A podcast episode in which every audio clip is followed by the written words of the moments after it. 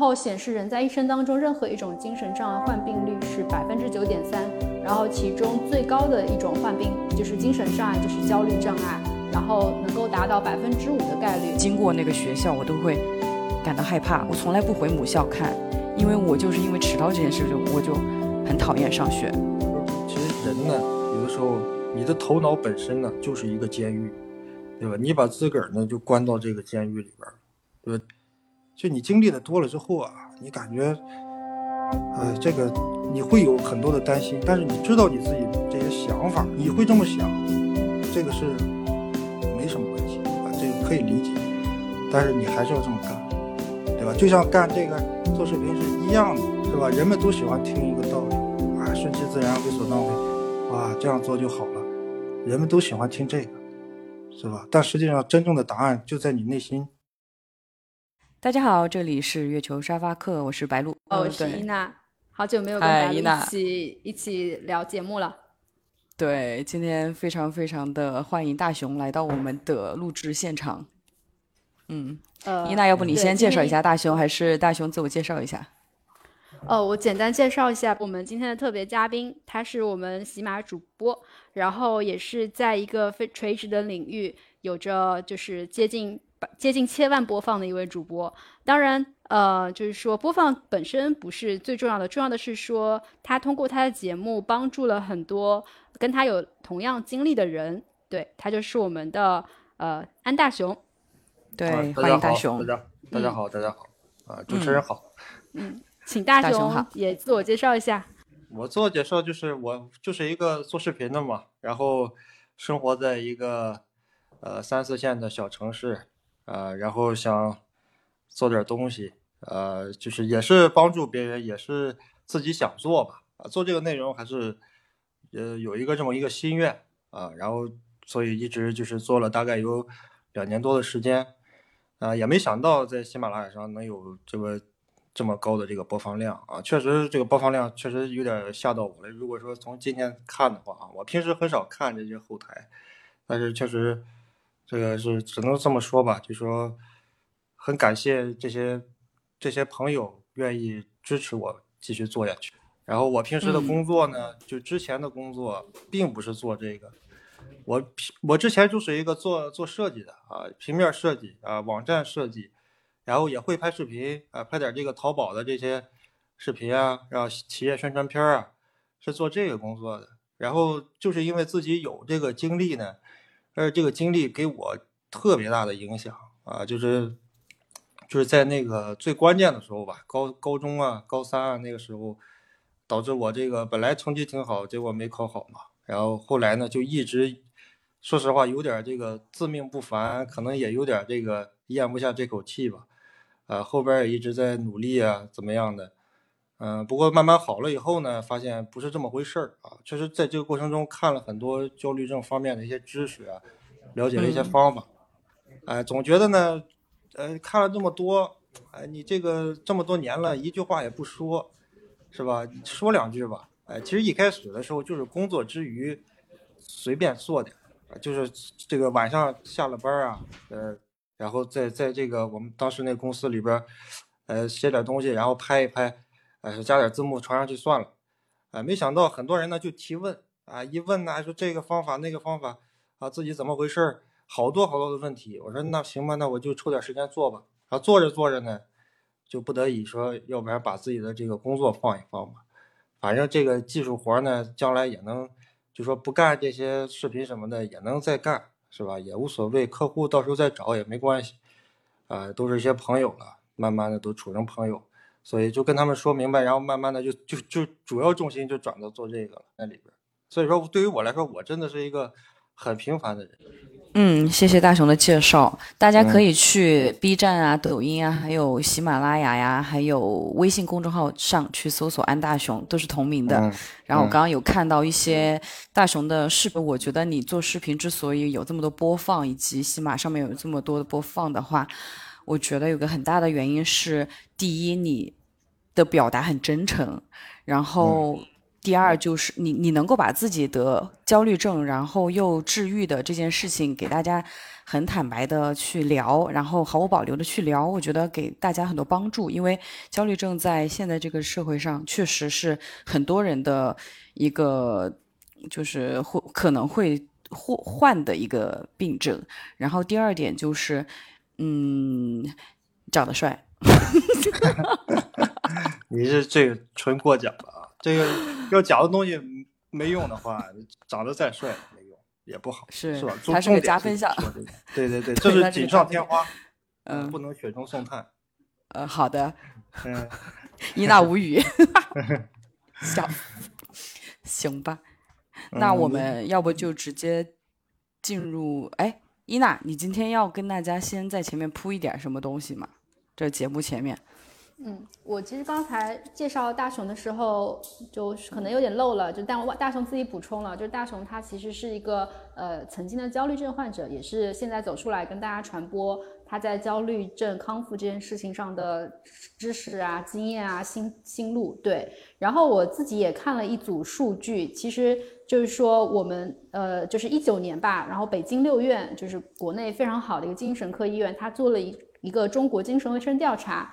然后显示，人在一生当中任何一种精神障碍患病率是百分之九点三，然后其中最高的一种患病就是精神障碍，就是焦虑障碍，然后能够达到百分之五的概率。那其实我们自己也非常非常有感触，就是现在你打开各种各样的信息流，然后你是无论是内容本身还是内容的那种量。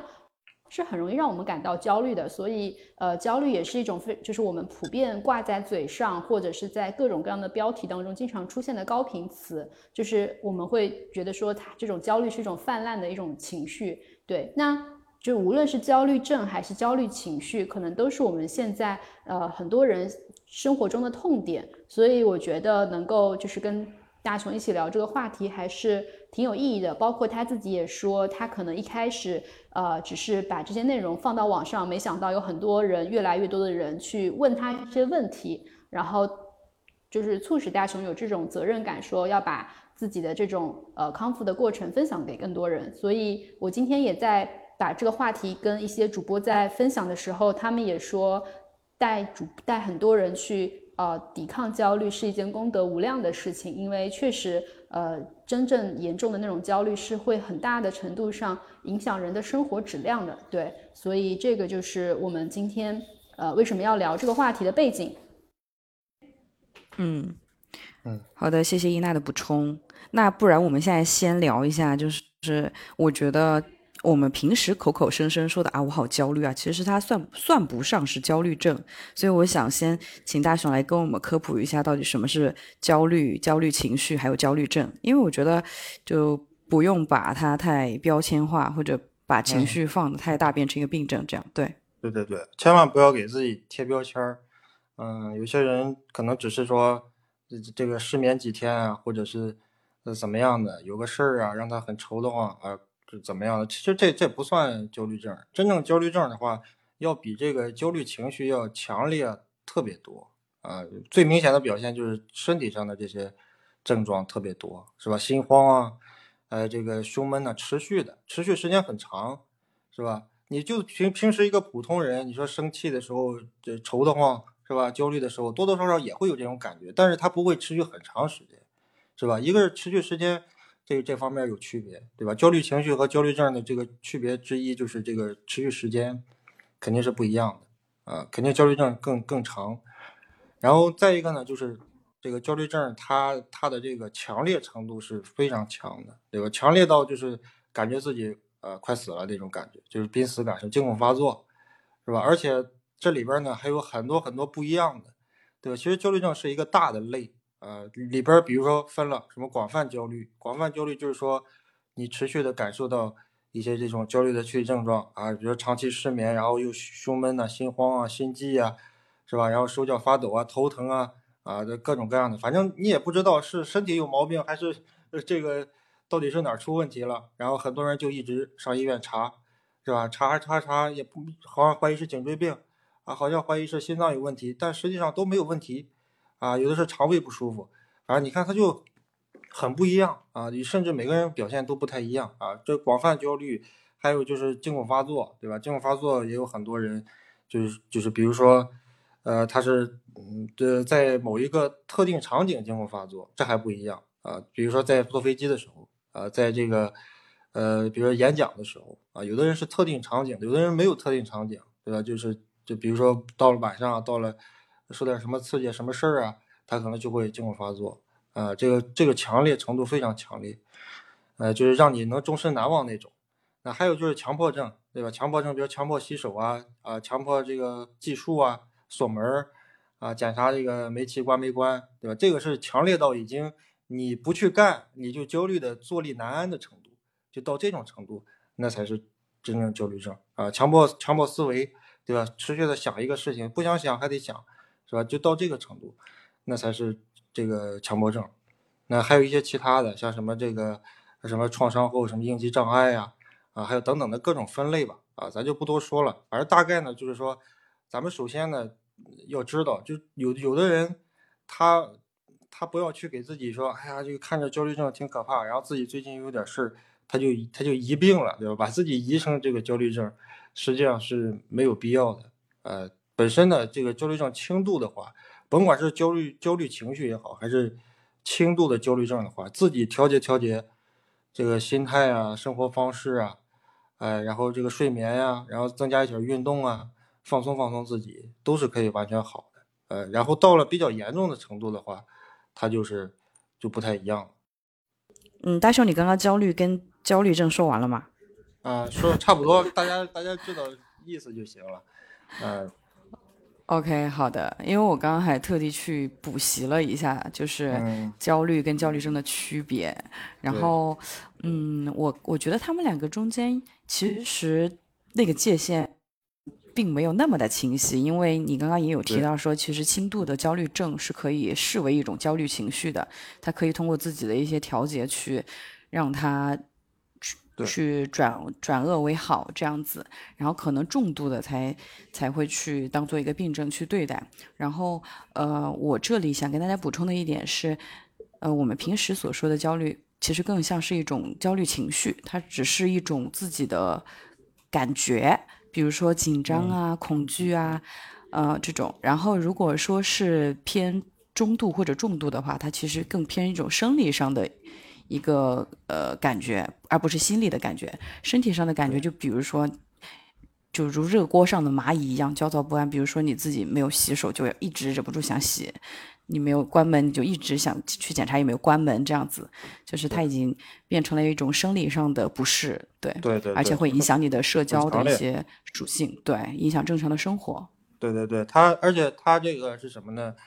就是如果说去去看的话，去诊断的话，原来呢这种这个毛病其实换过很多说法啊，很早之前叫叫什么叫神经衰弱啊，然后后来又换换叫神经症啊，然后叫后来叫什么神经官能症啊，叫这个植物神经紊乱，其实也算是这个一个跟焦虑相关的啊，咱反正也是从医学上有很多不同的一些说法啊，但是这个焦虑症呢也是。呃，就说包包括抑郁症啊，这算是大家呃说的比较多的。呃，其实它是一个大类。就真正你像我接触的这些呃患者朋友，其实他们每个人多多少少不太一样啊，每个人焦虑的这个地方也不一样，那症状也各有差别，但是差不多。呃，很多是共通的，很多是看在网上什么查着查着看自己。哎呀，这个是不是自己有什么病啊？然后害怕自己有什么病，一病啊，从一病开始的。有的人是疫情关家里边，是吧？有的人是产后啊，这个焦虑啊、抑郁啊。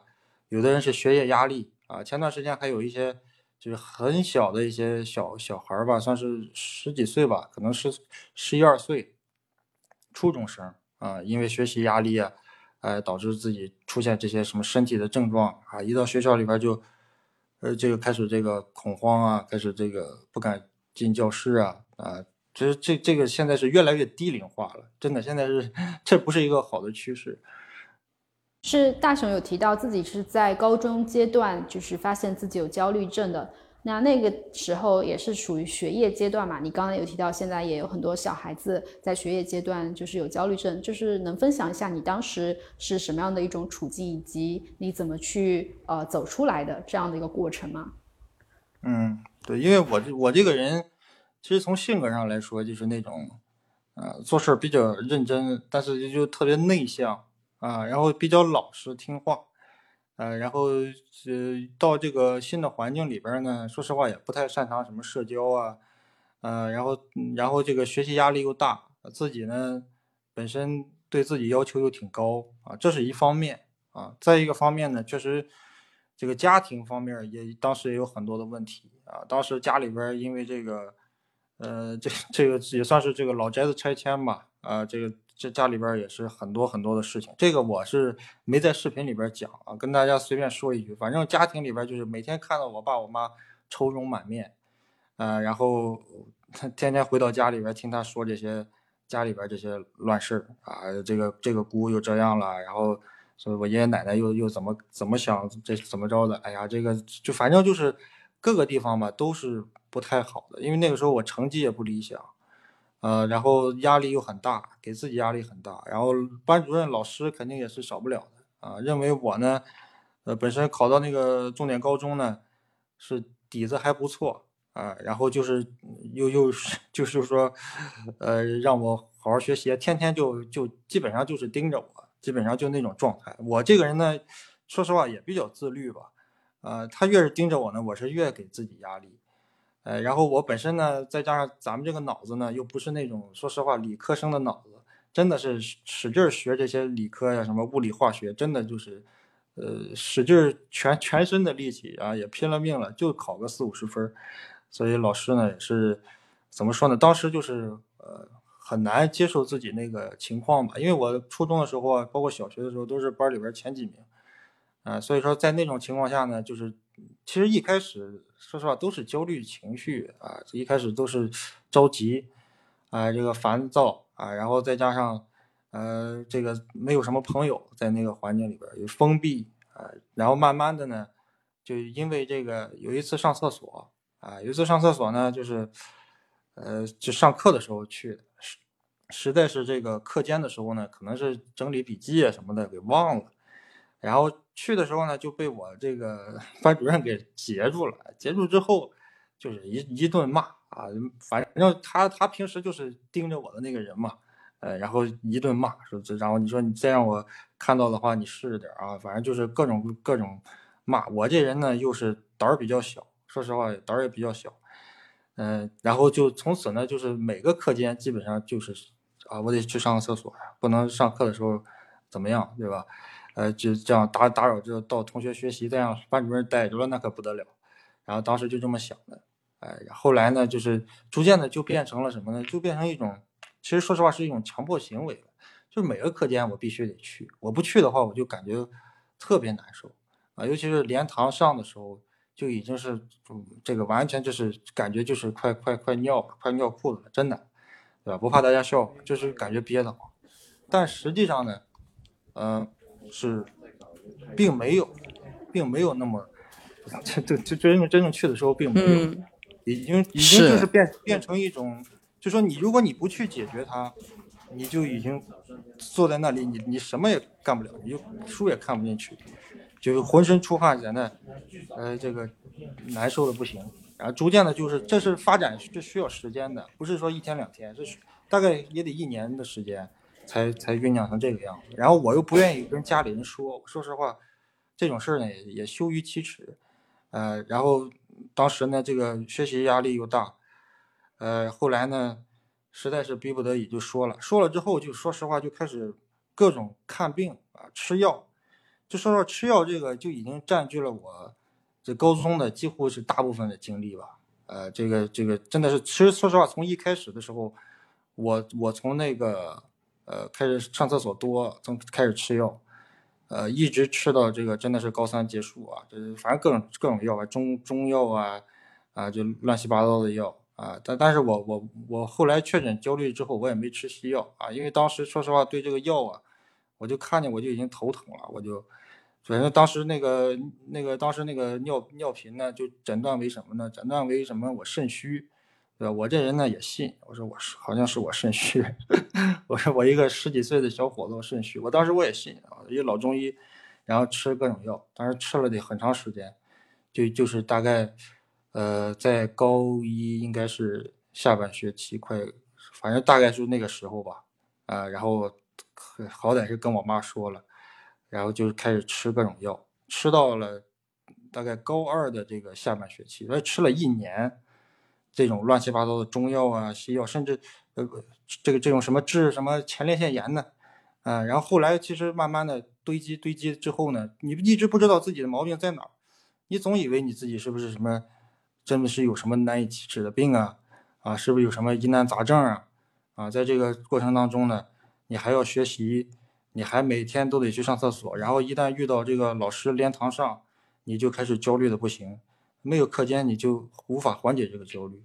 所以说，哎呀，就逐渐堆积，堆积到发展到哪儿了呢？发展到这些其他身体上的一些症状了，发展到心脏方面，对吧？因为当时我那个说实话人比较瘦啊，再加上这个这个胸骨，这个左边的胸骨呢，确实比右边低啊，应该算是一种。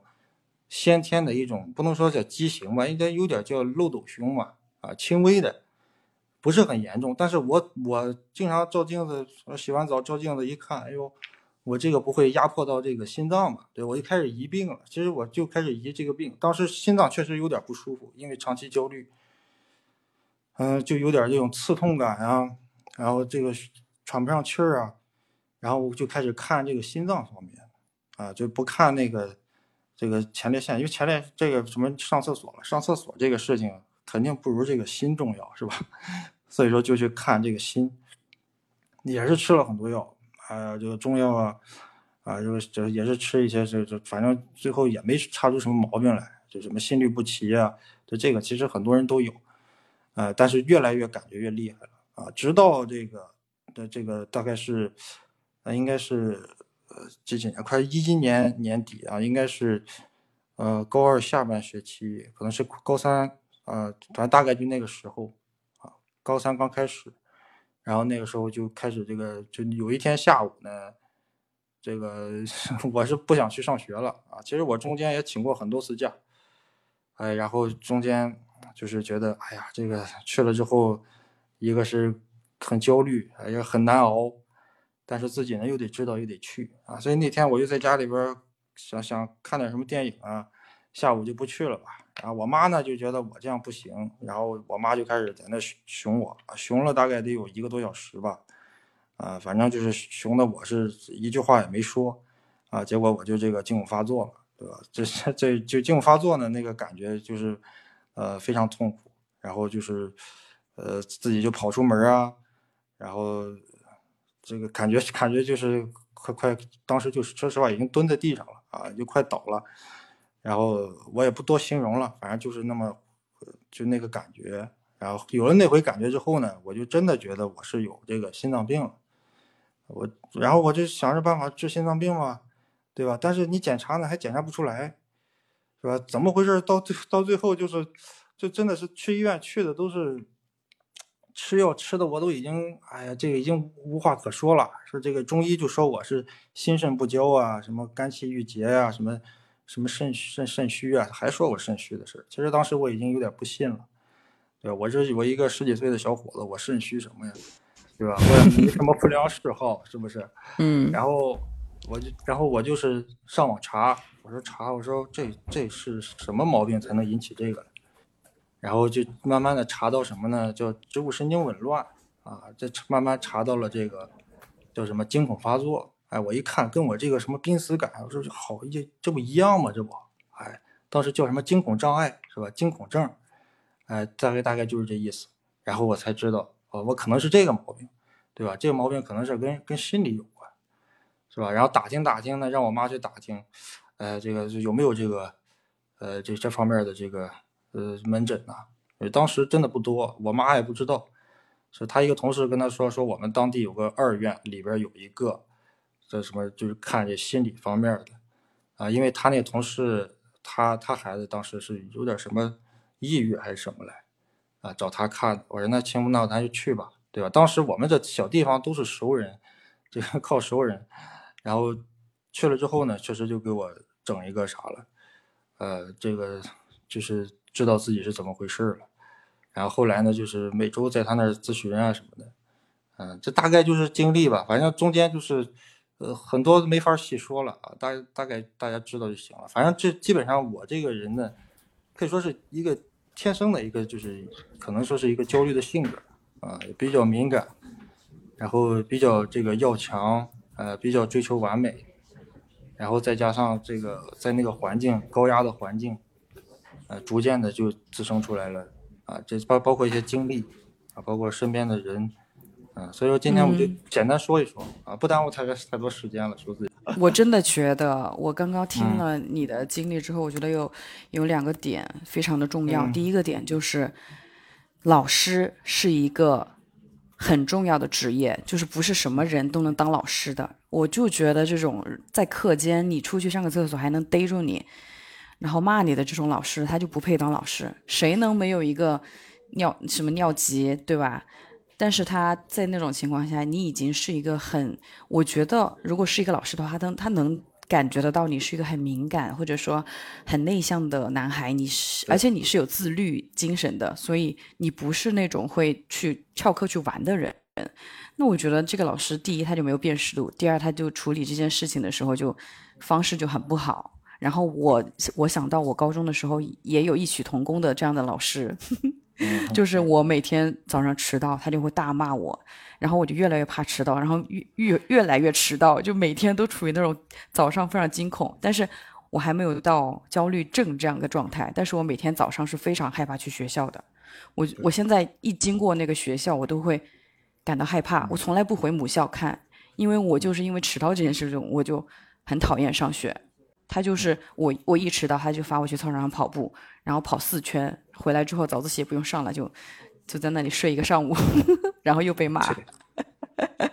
然后第二个事情就是，嗯，看病这件事情，因为你刚刚有描述说自己是在一个三四线的城市，我可想而知，应该是没有太多的那种心理治疗的途径，就是对，嗯，时间也是那个时候还很早，那个时候是一零年左右，嗯。然后就刚开始去看中医，然后去看西医，折腾来折腾去，后来发现是应该看心理医生。对，嗯，很多人就还好。就我觉得中间听到觉得很庆幸的是，你跟你妈妈的关系是 OK 的，因为你可以跟她讲你这件可能跟外人难以启齿的事情，以及你能问她说：“妈妈，我这个可能是有心理疾病，然后我要去看心理医生。”这样子，我觉得这个是很好的一个开始。就怎么说呢？我跟我爸妈的关系吧。没法说，一言难尽啊！这这个是逼的没办法 才说的。你我我是我已经瞒了相当长的时间，就是说能瞒，包括我我在这个焦虑之后，我是能不跟他说就不敢说。我看他们呢也不容易，是吧？那时候我妈，我我我我姥姥偏瘫二十年，是吧？我我妈就一直在身边照顾着，她也不上班。呃，然后我我我爸那边呢，我奶奶又因为这个家里边分房子的事儿，跟他天天吵，天天干仗，然后把差点把我爸给气死了。当时就是，呃，就已经是说实话脸色煞白，呃，已经在那输着点滴。呃，我当时我还还焦虑着，说实话，你爸因你爸爸因为抢房子的事脸色煞白，打点滴吗？对，就就因为我我我爷爷奶奶。气他，呃，就怎么气他呢？让他签什么赡养协议？因为我们我们家里边这个家庭，呃，说实话挺简单，对，就是说我们家三代单传，其实没有什么争议，啊，但是中间呢有几个姑啊，这个这里边有一些这个，我奶奶就想，哎，这个，呃，这房子是什么呢？不能老是给这个儿子呀，对吧？给别的，但是我我爸呢这人他又觉得这个，这是这是传统思想，因为这是我老爷爷。呃，这个一 留下来的这么一种想法，就是说不能被这个外星人怎么怎么着。对，因为当时确实那个宅子，呃，不小，虽然是农村吧，对吧？但是这这就是说是我们一个家族的一个，就就这么一个问题。他们，呃，怎么说呢？这个这这没法说了，这种家庭矛盾啊，就谁觉得都应该多得，但是。这里边我觉得，呃，像像那个一些村委的一些人，当。时就说说就你们家简单是吧？人家两个儿子怎么着了？你们家就一个儿是吧？你儿还就一个孙子，对吧？你这玩意儿多简单呢，对吧？然后不用签什么赡养协议，你说你儿子能不管你吗？其实我爸这人呢，跟我性格说实话是一样的，比较这个生活中比较唯唯诺诺，哎，这个 也是一个说实话一个怂人，我我俩都是怂人，然后面对这种事儿呢。虽然你认真，你你也有感情啊，你也就确实想去呃有孝顺的心。我爸确实这人挺孝顺，对吧？但是被我爷爷哎，整一个赡养协议什么的，哎，然后这个房子怎么怎么样，哎，然后说了很多伤他的话，知道吧？就是不信任他，所以我挺理解我爸，对吧？我爸要这么对我，我也受不了。所以说当时呢，这就是说我爸年轻的时候也焦虑过。啊，我这不能说是一个人他他在他在那个单位里边，他当时是进入一个这个呃算是国企吧，国企的时候，这些人事斗争啊，他玩不转啊，他他后来也焦虑过，焦虑过一两年的时间，嗯，然后后来我才问他，他才他才说是啊，当时叫神经衰弱，我们我当时就是累着了，啊，神经衰弱，他不是认为是焦虑症，是吧？他但是他当时的感觉其实是差不多的。啊，没有我这么强烈，他那时候轻多了，对吧？就是浑身，嗯，难受，没精打采，又头疼，是吧？啊，大概就这就这样。嗯，焦虑症，呃，严格的说应该没有遗传性，但是他对环境的因素要求会比较高。比如说你的爸爸可能是一个比较敏感或者，呃，比较唯唯诺诺，然后经常因为一些事情而自己。自责呀，或者说憋着呀，这种的话，你也会被他的情绪所感染。就是你的家庭里面如果有这样的人，你可能是因为他给你的这种情绪气氛，而你自己容易变成这样子的人。但遗传应该不太会。对对，因为天天你像我爸我妈就是那种，你说家里边条件也很不好啊，这个就说经济条件很差，是吧？三口人住在一个四十多平米的一个小屋里边。啊，那种你说，就是说实话，没有什么生活质量可言啊。每天就愁这个钱的事儿啊，这个家庭的这些人啊，啊，每天我都生活在，然后他俩还吵，是吧？天天连吵带打的，是吧？就从小就是生活在这种环境当中，嗯，然后其实说实话，我遇到事情会想的很很不好，就是直接想到最坏的结果，啊，就是就就是不会往好了想，啊，就想着万一不行怎么办？对吧？就是就是经常是这样的，啊，我而且别人夸我什么的，我从来听不进去，就是从小就是这样，是吧？这这这是应该做的，呃，然后包括我爸对我也要求也比较高啊，比较严，嗯，然后跟我的这个冲突冲突反正是有，但是一直是我是憋着的那一方，对吧？我是这个只能是说生活中这个虽然是个儿子，但是得平经常装孙子，是吧？这个没有办法。只只能是，就是因为我爸这人有时候一一点就炸啊，一一说话就急，所以说你你生活在这种环境当中，你必须要是你要活下来，那你就得你就就就得老实啊，是吧？老实巴交的，呃，所以说这个就是没办法，就所以说在焦虑之后呢，因为你等你这个，因为我的这个可以说是价值观，包括人生比较关键的时候，都是在这个焦虑症当中的。啊，这个考试啊，高考决定人生的一个方向，到后来工作是吧？结婚啊，结婚那时候我已经差不多了，对吧？但是差点也是当时也是特别艰难，嗯，两两方父母也都不愿意。但是在这个过程当中，我这么多年，就为什么我感谢这个焦虑症呢？是因为你自己是穷则思变嘛，对吧？你自自己怎么回事？你怎么会把自己 就过到今天这样？就是我，我挺有自知之明。一个是我知道自己是大概是一个什么样的人，啊，然后包括你自己想要什么，你想追求什么，啊，你自己的生活是什么样的，对吧？你你到底是一个什么样？其实很多人他认识自己，他不了解他自己，知道吗？他觉得他自己就是一个认自己认为的那个样子。但是有的时候，你认为的对，你认为的你自己是那个样子，但并不一定真的就是那样。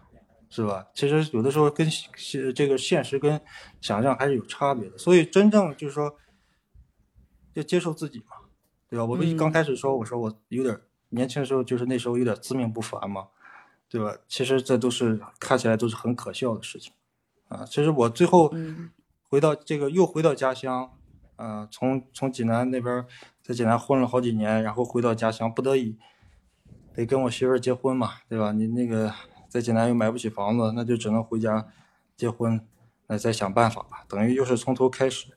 但是回来之后呢，我就真的我就是认命了，对吧？真的就是咱们就是一个平凡的人，对吧？咱们无论如何，就是即使是现在，是吧？在各位再怎么捧我，包括有多少人看这个节目，对吧？我都认为自其实自己就是一个平凡的人，就是一个普通人，没有什么什么特别的一个地方，对吧？我原来总觉得自己是一个很有特别的地方，然后哎，自己要如何如何。哈哈，这其实就是一个笑话，真的就是一个笑话。我觉得这个心态特别好，就是承认自己是一个普通人这件事情很重要。对呀，所以我才愿意在这个网络上边跟大家说这个经历，如此坦然的说，是吧？真实的说，为什么？呃，就是就是因为这个，就是因为 你说这，你说你玩弄那些呃什么这个这个那个的一些技巧没有意思。啊，真的是很很无聊的一件事情。就是说，你你你你也提到了，说我这个视频里边说我诚心怎么样，对吧？其实这个东西，那你有 你就直直截了当的说吧，对吧？你再用什么样的呃一些方法去去想，哎呀，我这个视频要做成什么样子才能多么好？我觉得能打动我自己就是好吧，对吧？我就是觉得视频做的很真诚，大家都可以去看一下，就是去搜索安大雄。对，其实这是一个一个去伪去伪存真的过程吧。这是一个从焦虑这个过程，就是说他说起来是一个很好像是一个病，但是实际上可能是人走到了某一个阶段、某一个点，嗯，他他他到了这已经是山穷水尽的地步，他才会启动这样的一种方式去去去传达一些东西。对这个东西是可能是身体的一种警告，呃，因为在在有一本书上说的就很好。啊，有一本书叫《焦虑症与恐惧症手册》啊，那本书很厚，但是也是呃出这个出版了几十年了，然后它里边就就有一句就说说这个焦虑症就是这些症状可能是身体的一种保护机制啊，一种预警嗯信号，它并不是它提醒你应该休息休息了还是怎么样。对，休息休息，或者是转变一下你的这个什么吧，你你你天天折折磨自己干什么？自己干自己，干什么呀？对不对？放过自己呗。啊，有些人真的就是这样。那还有一些是承受了过多的一些责任重担。啊，有些人可能是天天想负面的东西啊，思维方式有问题，是吧？有些人可能是天天熬夜，对吧？天天这个不不爱惜身体，就反正就是各个方面。但是他一定要跟恐惧、跟焦虑结合。他才会变成这个样，他纯累是累不出这个问题的，他一定是在焦虑、恐惧中累，或者兴奋、紧张当中去累，他才会变成这个样子。有时候甚至我会觉得心累比身体累来的更汹涌，就是它会造成更多的伤害。对，是这么回事。哎，我们刚才聊到大雄有在那个看心理医生之后。你有是做咨询还是吃了药呀？我没有，他人家那个医生说了，说我说我就老老实实在家养着吧，别想上学的事儿了，就是就是也别吃药了，你就天天在家好好这个啥吧。他就说他的意思就是说你你就是他他，因为他也是我跟你说见人。每个人不一样吧，见每个人不一样的状态，他可能去下不同的这个诊断嘛。我也不知道他水平的高低啊，但是他只是告诉我说，说你先不要这个吃什么药了，你这个状态你就吃上了，你照样上不了，就直接这么告诉我。我说那我说行吧，那我听您的吧。嗯，啊这这个，然后我就只能在家，呃，然后在那慢慢的，呃，就就就按照他说的，呃，治疗的时候是高几啊？就已经是高三了，那高三就不上学了吗？停课？高三就就没怎么，就没去过几天，去过几天就也待不住，就回来了。那那后来有正常参加高考不？哎呀，这可别提高考，那高考那都是要了我半条命，知道吧？就相当于真的是那几天那个两天半吧，对吧？然后去，我的天呐，真的是忍着忍下来啊，在那趴着这个桌子上面，呃，做一会儿深呼吸，对，当时也不懂什么别的办法，然后深呼吸，然后呢，感觉头脑清醒点了，哎，然后写一会儿。写不了几分钟，然后趴下，然后再深呼吸，哎，就在那，就就是不断的就是这样重复这个过程，就是然后一直在那里，这个非常煎熬。然后就是你你你写不进去，其实你根本就就没法写，这是这这是，然后就是赶紧赶紧写吧，哎，然后最后考了多少分呢？考了四百七啊，我觉得还挺，我其实在我的这个预期当中是那还行呀。四百七还行，我英语都蒙了八十分，知道吗？英语选择题全蒙的，都蒙了八十。我靠！然后，但是原来你像我原来是能考，应该是六百多分吧？因为六百二三十分吧，应该是这个这个不能说绝对上一本、二本、三本应该是没问题的。但是，呃，这个四百七呢，呃，真的是这个 这没法说，就这还是其实说实话还是接受不了。啊，当时我其实挺挺较这个劲的，啊，因为我是，呃，对未来有一些规划嘛，啊，但是不得已就只能说就这样吧，啊，这 大雄参加完高考，我觉得就是成功了。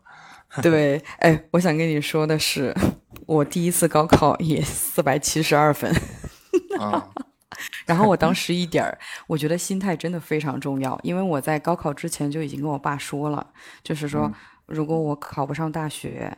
我能不能自己去开一个，比如说 live house 啊，或者 bar 啊，我自己去，嗯，自己在那边做自己喜欢的事情，我就不上大学了。他说可以，我说行，那我就去考试了。然后我就抱着这种反正后面有后路可以退的这种心态去考，然后考四百七十几分，但是最后还是乖乖复读了。嗯 嗯。但是你想想，我那个时候，你像我，我跟我爸妈说，我说我不考了啊，我我连我想去我也不想去了。那他们说，那你将来干啥呀？对吧？上餐馆当服务员去。啊，我们这要关系没关系，要要要本事没本事，你你得靠你自己啊！咱们家就指望你了。你看，哎，我发现原生父母、原生家庭跟父母真的是差异性很大的话，小孩出来会很不一样哎。那可不。我觉得我们下次可以专门聊一期跟原生家庭有关的话题，也挺有趣的。嗯。嗯，但是我觉得你能成长成现在这个样子，因为我很喜欢一个学派，叫做，就是马斯洛跟罗杰斯的那个，哎，我突然想不起来他的名字了。他的他的那个主要的，呃，主要的一个，嗯，叫什么？也不说教义吧，就是。朝向未来，朝向美好。他意思是说，人其实是不太受制于原生家庭的，也不太会被童年所所束缚的。他是一直有自己的生长能力的。所以我觉得，从你现在的这个状态也可以看得出来，你是有在把自己往好的方向引导的。对，因为你改变不了原生家庭，说实话，你改变不了童年经历，你只能改变他们对你的影响吧，对吧？对，他们对你影响小点儿，呃，这就可以了。咱也别要求太高了，咱也不是说王思聪。是不是？呃，没那个，这这人家人家就不用干啥了，对吧？但是咱们呢，这个就是一个人这一一条命嘛，对吧？然后你手里有什么牌，你能打成什么样子，你尽力打了，对吧？咱咱问心无愧了，这就得了，对吧？再再多一点也不敢多想，真的是。呃，我突然查到那个叫行叫人本主义，补充一下。然后我们特别想知道大熊是怎么样从当时那个焦虑的状态走出来。对，说到这个话题呢比较大啊。你要说到这个焦虑呢，你你只能说一些方法，对吧？你要说方法呢，有的时候又脱离了这个人的个人情况。就说咱们说实话，呃，其实每个人呢。他他的这个环境啊不太一样，他自己的这个经历呢也略有差别，但是有一些方法是共通的，就大致呢是那几个思路。其实对于焦虑的人来说呢，最主要的一点呢叫静，对吧？就就照叫中医来说吧，中医要是看这个焦虑呢，现在也有嘛，现在这个中医，呃，也有这个什么身身心医这个什么方面的，就是什么调整睡眠啊、睡眠障碍什么的，中医也也也开始。去去调理这方面了。有一本书呢，就叫《精神健康讲记》啊，也是一个中医写的啊。他觉得这个东西呢，就是说一个是静，对吧？那跟那个呃，再换成西医的说法呢，叫就是说放松嘛啊，放松怎么放松呢？就比如说他们有一些方法是共通的啊，比如说像他说那个什么呃调息呀啊，调息实际上就是什么腹式呼吸什么的啊，就是深度放松。就是缓解这个用用那个，就医学上话讲叫交感神经和副交感神经嘛，对吧？交感神经过度兴奋、过度活跃，它就刺刺激这个身体啊，释放更多的这种就应激反应啊，对吧？刺刺就是不是释放什么肾上腺素，刺激这身体调动这种机能去应对这种危险啊，就搏斗逃跑嘛，就这是这是这个西医认为的这个症状是从这儿来的。啊，然后然后就两边就不平衡了，就植物神经紊乱了嘛，对吧？叫自主神经功能紊乱嘛。然后怎么办呢？对吧？你就要让这个交感神经别那么兴奋，那你就得刺激刺激这副交感神经。那副交感神经呢，怎么刺激呢？对吧？那在这个腹式呼吸，也就是说，在这个膈横膈膜这个位置，它是有这个，对吧？这个办法啊，刺激这个。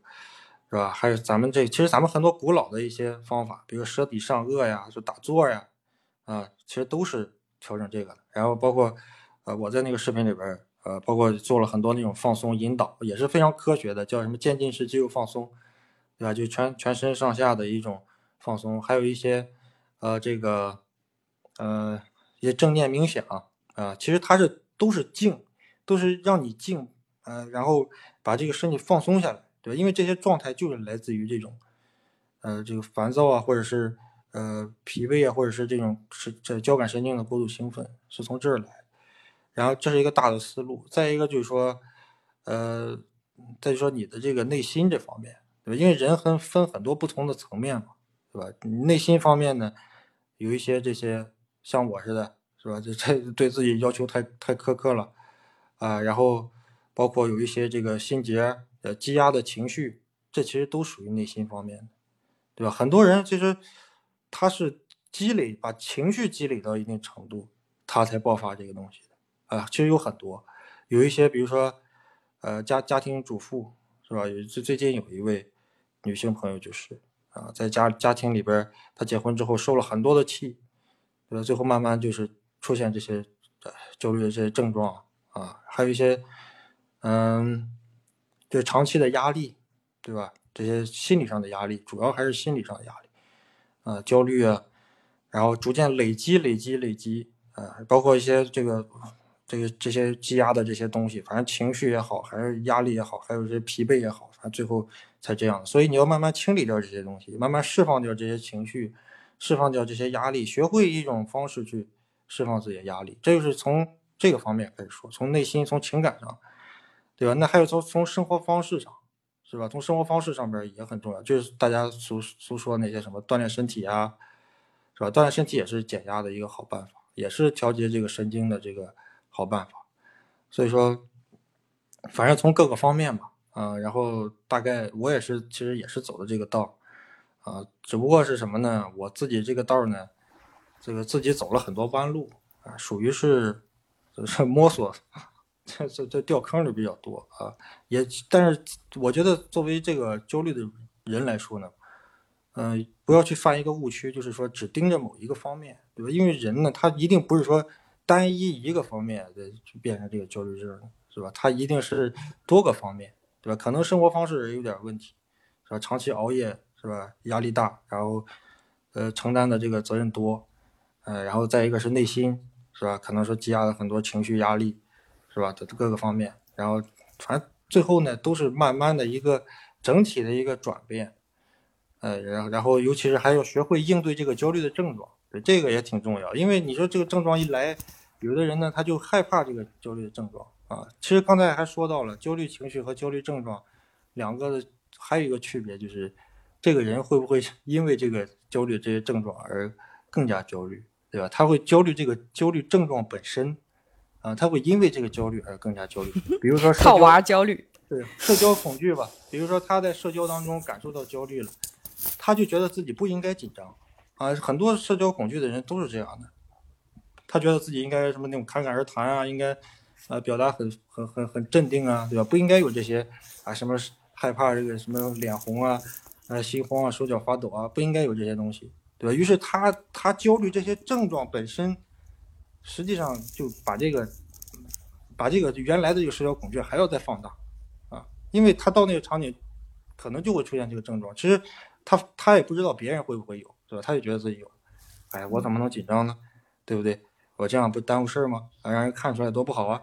哎，他内心有这些对话，是吧？这内心方面，你看，你这些也得转变。这个慢慢的把这些内心的这些想法啊，给他整明白了，把这些焦虑的想法也慢慢转变过来，呃，然后再加，就就这就属于应对症状。所以说分分好几块儿啊。其实对于这个焦虑症康复来说呢，嗯，每个人不一样，所以说咱也不能说它难，也不能说它容易。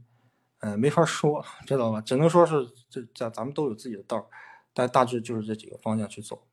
呃，走着走着呢，它自然就是这个可能会遇到一些问题啊，然后解决这个问题就行。所以说，这慢慢的，比如说有些人失眠，啊，其实失眠也有办法解决，是吧？也调整调整怎么看这个失眠的事儿，哎，不要不要总不要总是因为这个失眠而焦虑啊，对不对？连睡眠都不了解，你你了你害怕什么失眠啊？啊，先了解了解睡眠这个事情。然后再掌握一些什么简单的这种放松方法呀，等等的，呃，其实基本上这个你心态摆摆正了，然后身体放松下来，那睡眠那是自然会发生的事情。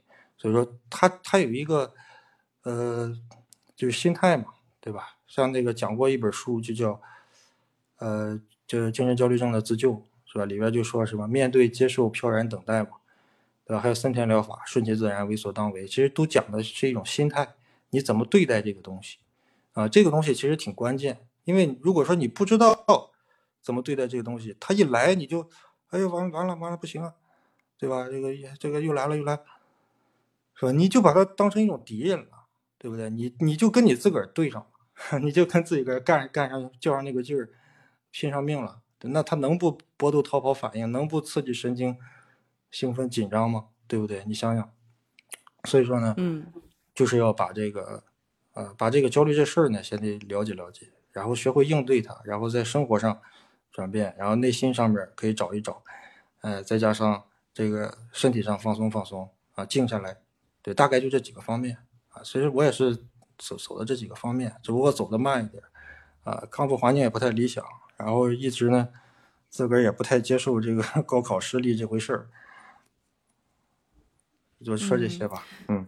好的，谢谢大雄。你刚才说的那个“顺其自然，为所当为”，是不是森田疗法的一个口诀？对我当时在上研究所的时候，老师有说到这八个字的时候，我就特别喜欢。我就觉得人生中间有很多事情是我们。就是人的力量所不能去抵抗的，就是有些事情是不是我们所能去摆布的，所以当时顺其自然、为所当为这件事情，我就觉得一下子把我敲醒了。就是你能做到的，你就去做；做不到的，你就让他去吧，也没有办法。对，嗯，还是接受自己是一个普通人这件事情。然后再就是你刚刚还说到了，比如说从呃，就是认知的角度，比如说告诉。自己啊，有些事不用去太在意啊，就是像森田疗法这种。然后另外一个角度是从一些行为的角度，比如说呃去做一些运动啊，比如早睡早起啊，养成一些良好的生活习惯。然后我自己讲一个我自己比较嗯非常细节的一个点，就是缓解焦虑的点，就是我会。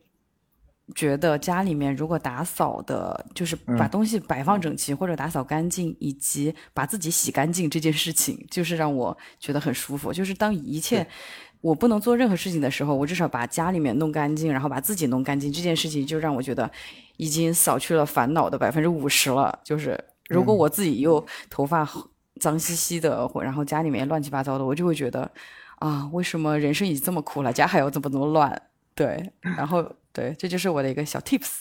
对，挺好，真的，我觉得这个打扫卫生啊，包括，呃，像我每天我就遛狗嘛，对吧？这这这事儿其实都挺治愈的，呃，这个你你你一下子它能够，就是也是一种，就说一下子从你从你那种习惯性的这种方式当中，比如现在的人每天都是在追逐啊，每天都是啊，我得这个啊，我这考研的人就天天想着把这个事儿，我得一定要考好啊，对吧？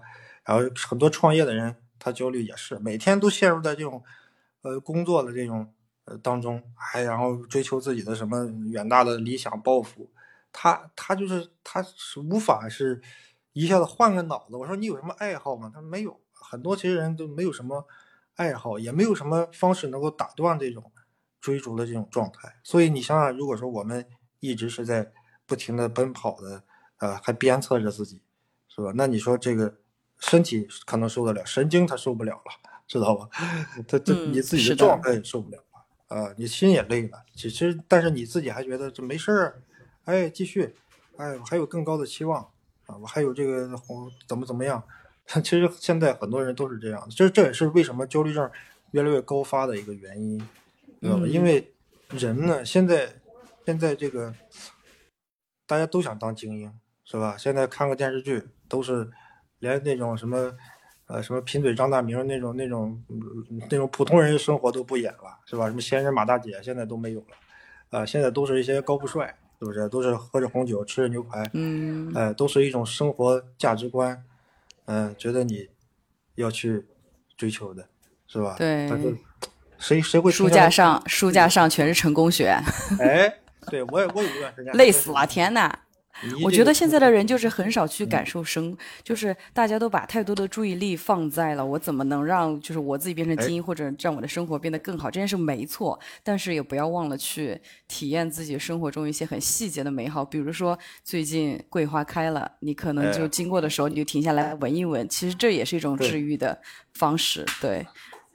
对，然后美食啊，运动呀，然后体验一下好好的睡眠呀，买一些好的床垫啊、枕头啊，这些都是增加生活幸福感的东西，就是可以多去做一些。对，其实我我这个人，我我跟你说，我这个人就是就是就是这样的人，就是只要我想干一个事情，我必须每天不停的干，对吧？就是我我就是这样的人，就是当然现在是缓解很多了，呃，之前就是必须那样，对吧？我很早之前我那个。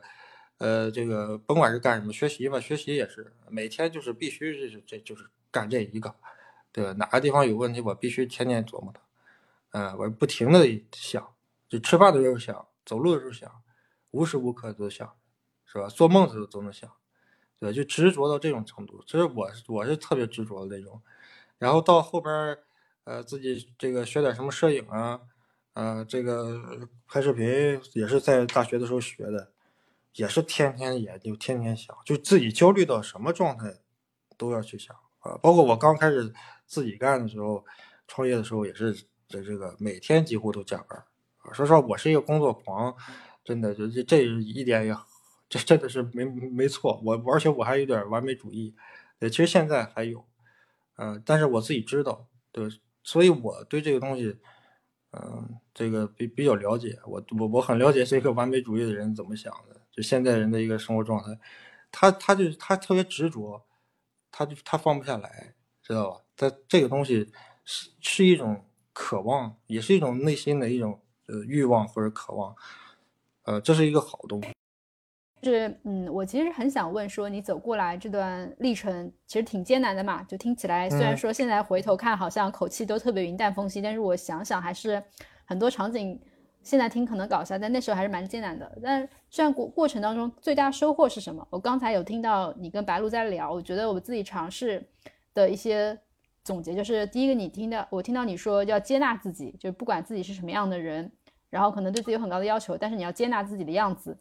然后这是我当时听下来比较，嗯，呃，第一个我觉得有可能是你的一种收获。另外另外一个就是你跟白鹿在聊那种森田疗的一种森田疗法的一种理念。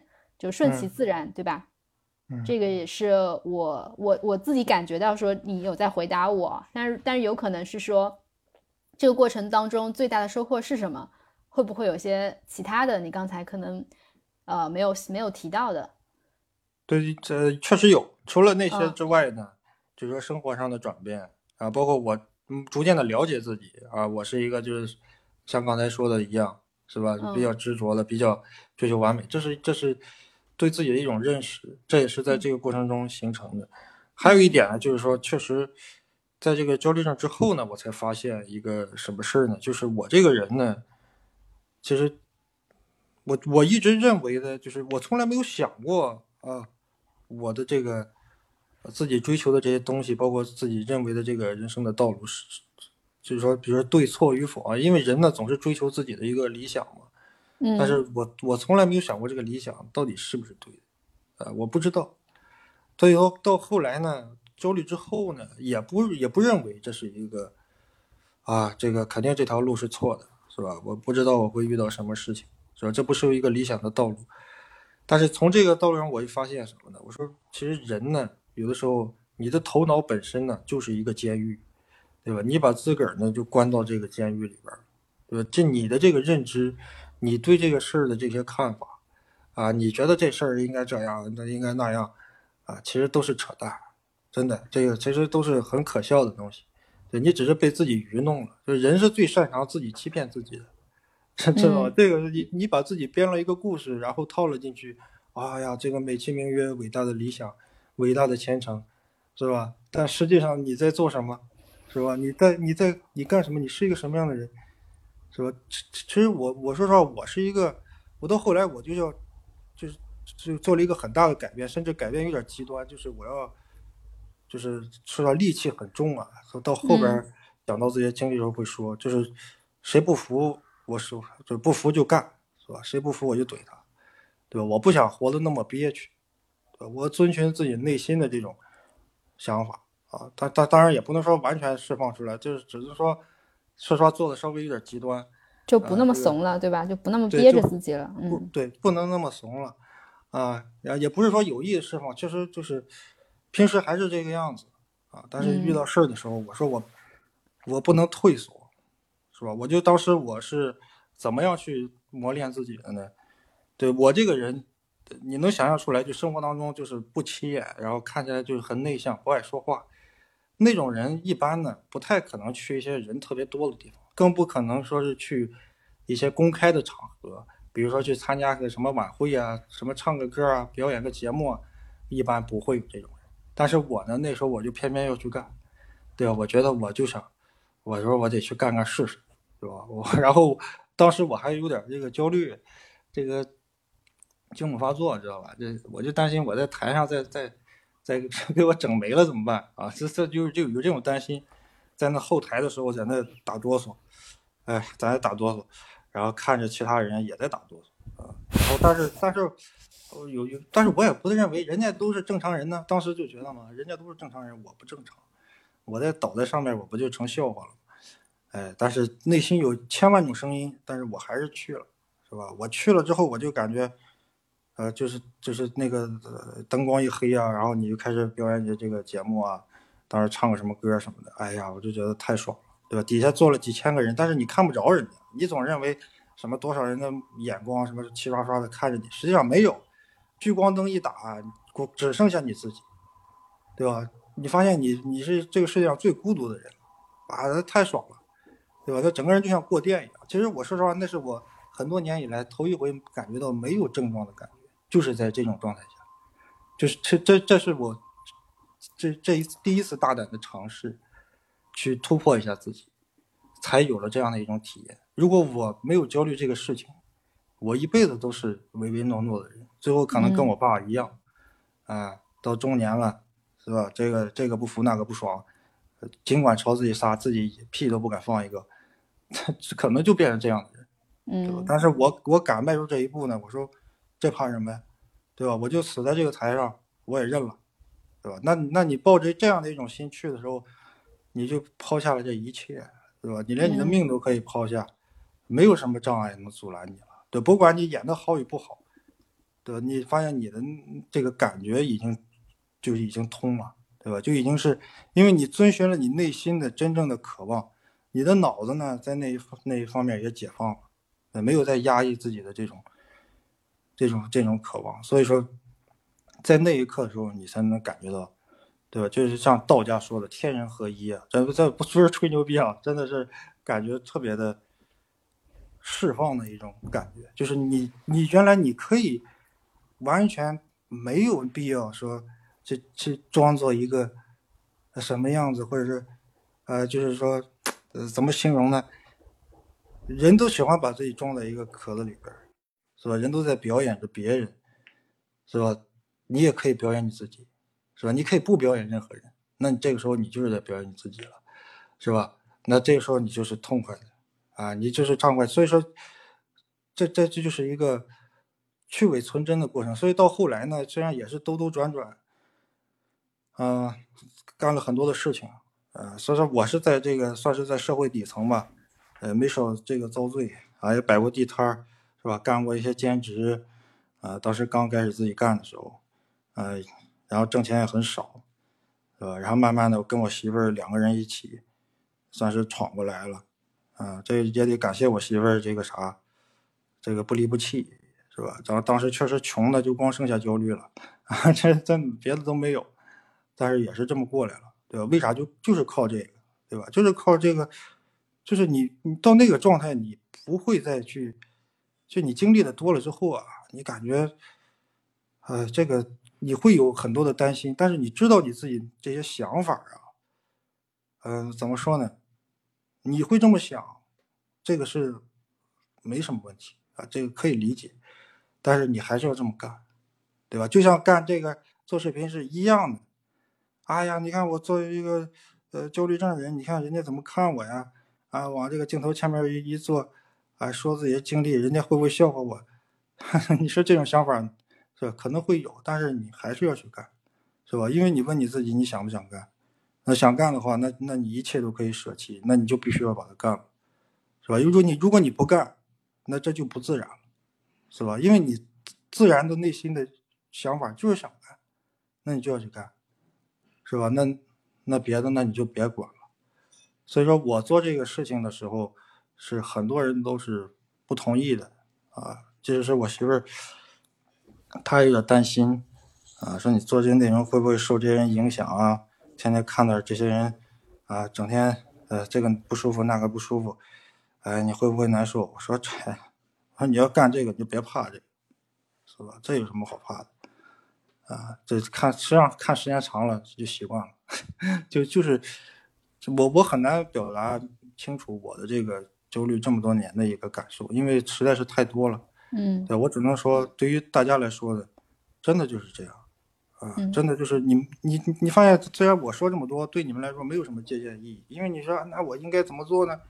是吧？人们都喜欢听一个道理啊，顺其自然，为所当为，哇，这样做就好了，人们都喜欢听这个，是吧？但实际上，真正的答案就在你内心，是吧？你自己内心，你把自己整不明白，谁都谁说任何的道理，那都都是没有什么意义的。啊，这我就说这些，可能都是废话。啊，没有没有，我觉得大雄还是分享的很真诚的，就是，呃，虽然是我我其实很相信，就是故事比道理更有力量，所以呃，大雄在讲这些的时候，我能够感觉到说，就是你你是在说你的想法，虽然说我我可能没有你类似的经历，但是你的那种感悟其实会对我有启发。然后刚才有提到说，对，因为大雄一直就有在在网上也在做康复心得的分享。我现在也能够理解为什么那么多人会去向你问问题，因为我觉得确实就是非常真诚，然后关系很平等，对。然后我其实想知道说你现在是一个什么样的状态？就我是意思分享康复焦虑心得这个事情，因为当时有写个计划嘛，你想把这个事情分享来。现在是什么样一个阶段？然后这个过程，呃，是大概是完成到什么样程度？有没有什么一些比较特别的事情？嗯，其实我，嗯，我没有什么。规划，我说实话，我这个人不太喜欢规划一些事了，真的。我我我我可能跟这个很多做自媒体的不太一样啊。我我的这种方式，包括我这个内容都是比较特殊的，所以没有办法去按照一种套路去做，对吧？你啊，你怎么按照套路去做呢？你说这些东西是吧？你要讲自己的这个经历，其实一开始我也讲过，哎呀，简单讲讲吧，两个小时啊，讲完了算了，对吧？但是发现很多人呢，他。嗨，他他听完之后就跟听个故事一样，是吧？但实际上，其实人们不关心你的故事，人关心从你的故事当中能学到什么。所以到后来，我现在做节目就是这样，是吧？那咱就转变一下吧，啊，咱就再讲讲自己的经历，然后再讲讲对这些事儿的看法，是吧？说不定对别人有帮助了，呃，所以我就变成这个样。所以我没有什么想法，我就是他看我做到这儿了，哎，我内心觉得哦。那是不是应该讲讲这个了？啊，最近比如有有一段时间，天天有人问，哎，你给讲讲什么森田疗法，哎，给讲讲什么这个，呃，什么哪哪个方面的，呃，什么什么这个，反正推荐两本书呗。啊，我行行行啊，那我就做吧。对我我是逐渐的，那我也在整理，我是在准备。哦，那我得讲这个东西，我得看看吧，对吧？我得再再再重新再看一看。虽然我之前看过，但是也很多年了，也忘了。哎，再看一看，啊，再翻一翻，再再准备准备。准备完了之后呢，然后再，呃，整理出来，整理出来发现还有问题，那再改改，然后就拍吧，啊，拍完录完剪完了，啊，就就这么发吧。然后人家怎么评价呢？这个我也不太知道，我也很少看，反正反响还行吧，应该是。然后就就大概就这样，然后接接着做下边的，接着做下边的，然后每天都是这样。然后有的人就说说你多更新点这个睡前睡前的东西，我说没问题。啊，那我做点这个睡前听的玩意儿吧，啊，什么睡前书啊，啊，什么正念冥想啊，啊，对吧？因为有些人听我的这个呃视频睡觉的，我说那行，那我专门做一个，我说你就听这个，对吧？我语速再放慢一点，啊，把这音乐再换一换，啊，弄得舒缓一点。所以说我是其实说实话，纯是摸索出来的，啊，真的不是我一个人在做这东西，实际上是有很多很多人，算是一起在做这个，这个他们想看。啊，什么样的？呃，他们我就这么做吧，啊，然后做成啥样的我也不知道，有多少人关注呢？我也不太关心，反正大概就是比较佛系吧，这只能说是比较佛系，对吧？因为我就是打算这几年好好的，就是因为我还年轻嘛，我还不到三十呢，啊，我就是三十岁之前我把这个把这个东西如果能做的比较完备了，这算是了却我的这个一桩心愿了，对吧？这个。呃，此生也就是没有什么遗憾的事情，这样这样也挺好的，呃，也算是，主要是说实话，其实不是做给别人看的，我觉得有一部分是做给自己看的，呃，这自己也是乐在其中，呃，享受这个做这个内容的过程，嗯，这解析自己，啊，这个也是也是在在这课程中，呃，通过别人的烦恼来认识自己的问题，有的时候也是这样，啊，但这个东西是。跟其他的内容是很不一样的东西，是没有什，我是觉得没有什么套路的，我不想把它套路化，然后我只走走做到哪里算哪里，然后再往下做，是吧？那然后往下呢，我就有一个目标，目标是什么呢？就是，嗯，把这个知识呢，简单的方法讲完了，然后这些复杂的办法、系统的办法也讲完了，然后再把这个采访采访完一百个。这个康复的朋友，然后这一百个呢，最好有有代表性啊，他们分分分处在这种不同的这个，比如社会角色，比如说。哎，大大熊，你这个采访一百个朋友，他们现在已经开始采访了吗？就是你这个计划已经开始了。我采访了已经二十多个了，但是我放出来的很少。我我放出来五六个，为啥呢？因为一个是这个。剪辑的工程比较浩大，就跟咱们现在这种聊天似的，呃，就一一两个小时，剪辑的这个比较费时间，这是一方面。再一个呢，是我也是想先放一放啊，先观察观察他们后来的状态，对吧？因为焦虑这个东西呢，有复发的可能嘛，对不对？我得先先放一放，先看一看，然后后边他可能还有一些感想。有的人采访了两遍，对吧？这个可能是一年之前采访了一次，后来又采访一次，我发的是他后来的。有有的是这样的，所以我不着急这个东西，我是慢慢的积累。你这个很像一个大型的声音纪录片儿。我都我希望做纪录片，但是我自己一个人能力有限。再说他们也不愿意露脸，啊，他们都是愿意，这露个声音已经是非常奢侈的事情了。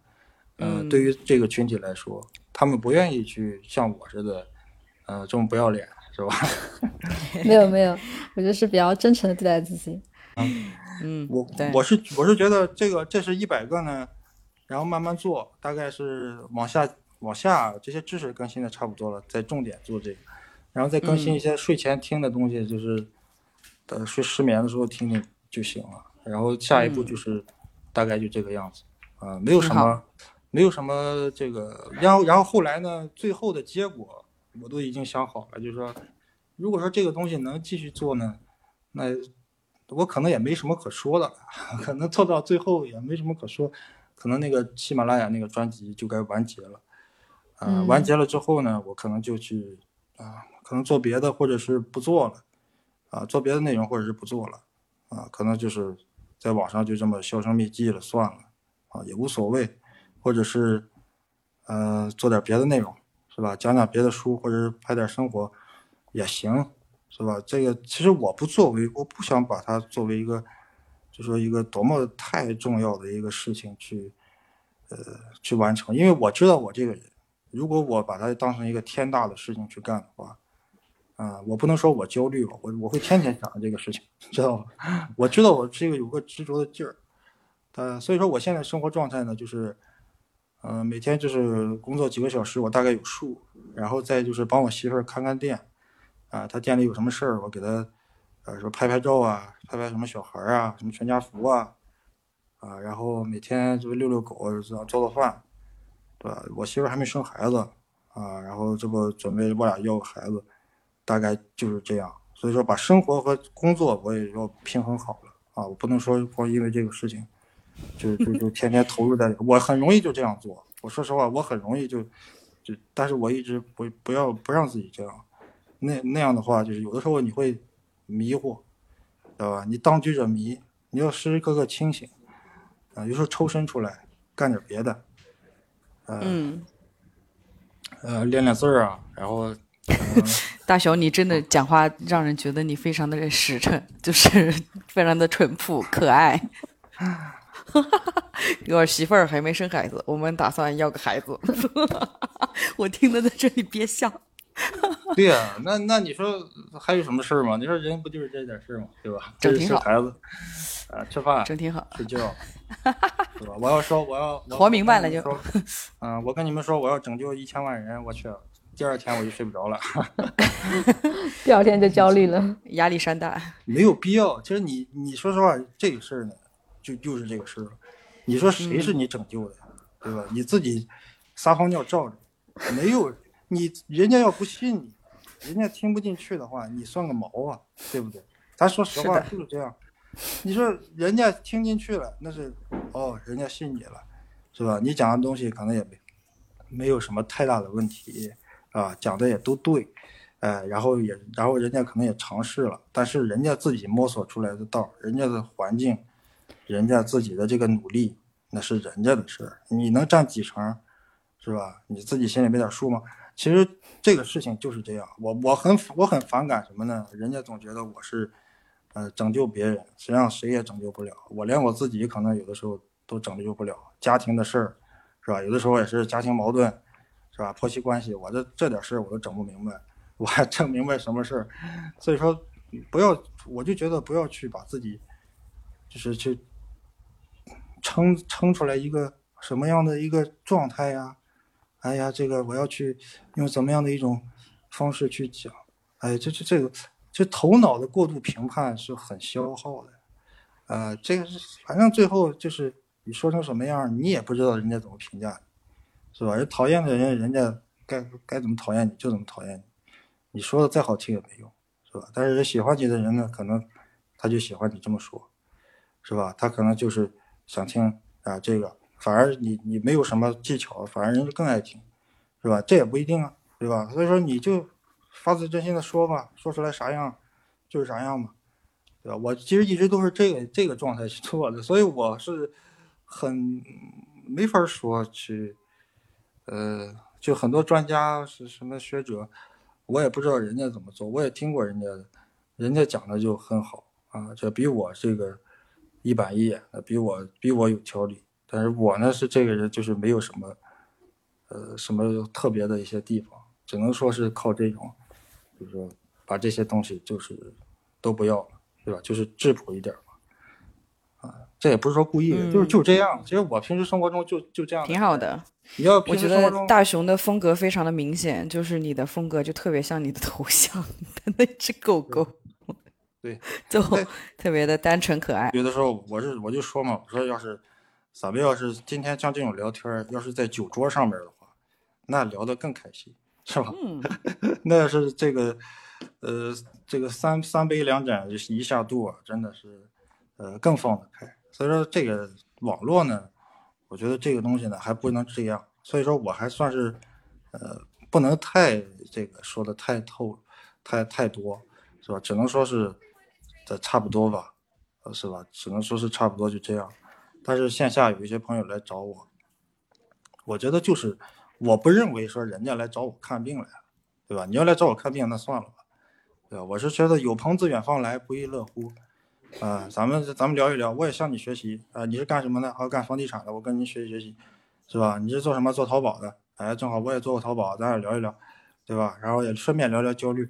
实际上我是以这种心态来做，我不是说是以做这种，就说帮人康复啊，是吧？然后这我也不做什么咨询什么的，啊，所以我就是一个，就是说我真的是就想把这个东西做完了就算了，啊，就就差不多就得了，呃，然后后边咱再做点别的自己喜欢的东西也行，对，大概就是就是这么个打算啊。咱今天不是主要就是这个。这个，我我看那个问题里边有一个说我未来的计划，大概就是这个计划。嗯嗯，挺棒的。啊，谢谢大雄今天来 MC 聊天。然后关于你的经历啊什么的，可能这一期节目不可不会。呃，好好的把所有的细节都讲给大家听，但是我相信很多人其实也有更多的想听的东西从大雄这里，因为我看到你的喜马上面的内容，我扫了一下你喜马拉雅上面的专辑的列表，就是每一个标题我都挺感兴趣的。然后呢，我就呃想说之后可以邀请大熊去做一些比较，比比如说比较系列的一些房间，然后我们之后可以。来多多的对焦虑症啊，或者说一些其他的心理疾病有更多的了解，然后也可以让大家更加熟悉大熊这个人，因为我觉得你挺真的挺可爱的。好的，那我们今天的房间差不多就到这里吧。嗯，我们下次再约大熊跟我们一起聊一些呃关于焦虑症啊或者其他一些关于心理上的一些问题。对，然后我们今天这个房间就到这里哈。感谢白露和这个伊娜的这个邀请啊。好了，那今天先到这里。嗯好，感谢各位的收听。好的，大家拜拜，拜拜。嗯。